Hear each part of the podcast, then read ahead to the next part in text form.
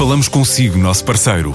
No mundo dos negócios, a transação de imóveis, equipamentos industriais, arte e navios é garantida pela experiência de profissionais, com solidez, rigor e isenção. Encontre-nos em avaliberica.pt. A Vale Ibérica, porque é de leilões que estamos a falar. Está aí mais um Portugal exportador por iniciativa da Fundação AIP em Lisboa, num país em que tem setores tradicionais como os textos, com um peso de 5,8 mil milhões, e o calçado, com 2,2 mil milhões na balança de vendas ao exterior.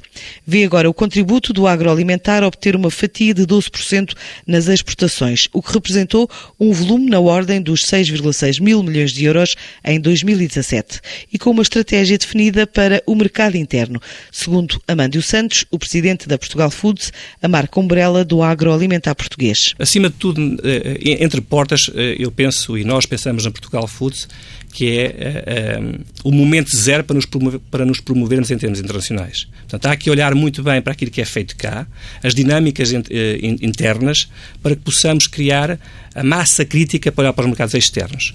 O Portugal exportador, conforme falou, nós hum, temos uma, uma boa relação com a Fundação AIP, e, naturalmente, damos sempre o nosso contributo para enriquecer aquilo que são as reflexões sobre os mercados externos, eh, a capacitação das empresas para a exportação e, portanto, estaremos presentes sempre numa ótica de uma presença institucional e muito num espírito aberto de fórum, de partilha e de captação de, de, empresas para eh, abrirem a sua reflexão e as suas estratégias a mercados externos. Para além do Portugal Exportador em Lisboa, hoje na agenda dos empresários realiza-se no Porto a conferência sobre oportunidades de negócio no Triângulo Noruega-Islândia-Portugal.